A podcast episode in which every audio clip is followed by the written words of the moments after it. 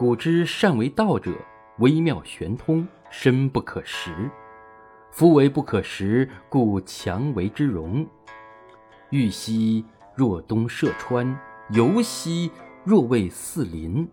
偃兮其若客，涣兮其若冰之将逝。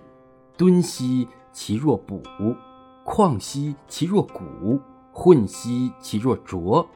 浊而静之，徐清；安以动之，徐生。保此道者，不欲盈。夫为不盈，故能避而心诚。古时候善于行道的人，微妙通达。深刻玄远，不是一般人可以理解的。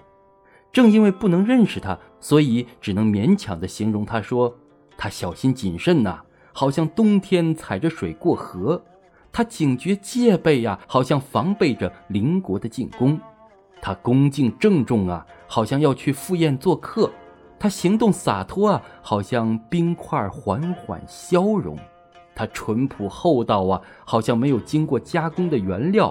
他旷远豁达呀，好像深幽的山谷；他浑厚宽容，好像不清的浊水。谁能使浑浊安静下来，慢慢澄清？